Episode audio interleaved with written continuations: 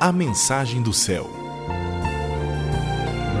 Na apresentação, Márcia Euco.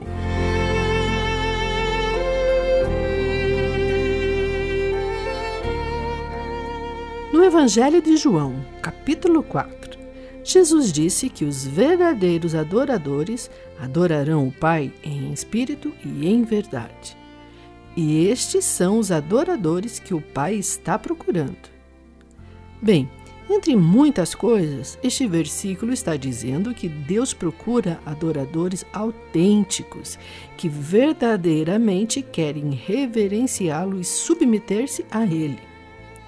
Existem várias maneiras de honrar a Deus, e tudo o que fazemos pode ser para honrar e glorificar a Deus. Como nos comportamos, como nos vestimos, como nos relacionamos com o próximo, como manifestamos nossa gratidão ao Criador, como obedecemos aos seus mandamentos e etc.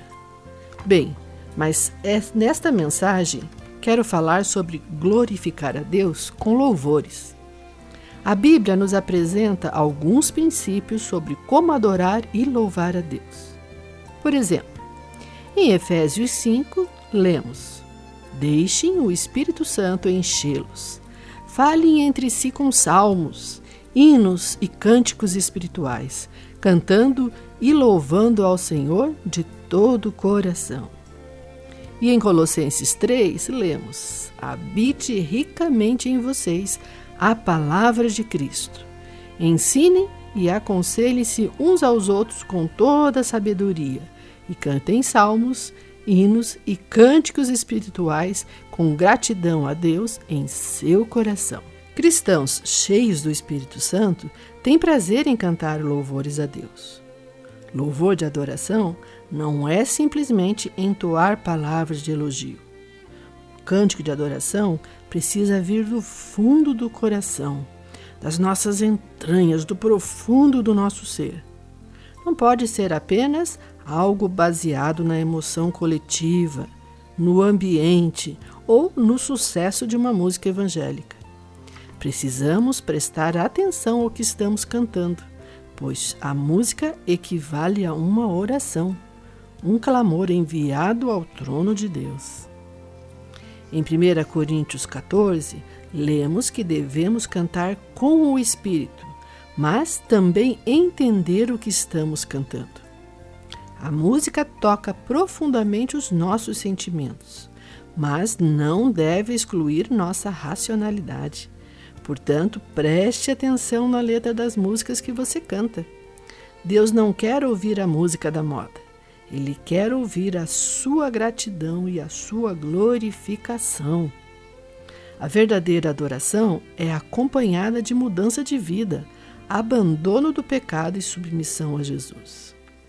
Uma adoração que se move apenas na emoção não é duradoura. Vai oscilar conforme o movimento dos seus sentimentos, e os seus sentimentos variam conforme sua vida e seu humor. Um verdadeiro adorador glorifica a Deus em qualquer circunstância, pois é grato a Deus por tudo que recebe dele. Louva ao Pai quando é vitorioso ou derrotado, quando é curado ou não, quando tem comida na mesa ou não. Para aqueles que adoram a Deus em espírito e em verdade, não importam as circunstâncias. Deus continua sendo Deus e digno de louvor, adoração e honras. Mais de uma vez, Jesus disse que até mesmo as enfermidades são um meio de glorificar a Deus quer seja recebendo o milagre da cura ou através da forma que nos mantemos fiel na fé durante a tribulação. Por exemplo, no Evangelho de João, capítulo 11, quando Lázaro ficou doente, Jesus disse: Essa doença não acabará em morte. É para a glória de Deus, para que o Filho de Deus seja glorificado por meio dela. Bem, lembre-se, os verdadeiros adoradores adorarão o Pai em espírito e em verdade. E são estes os adoradores que o Pai está procurando.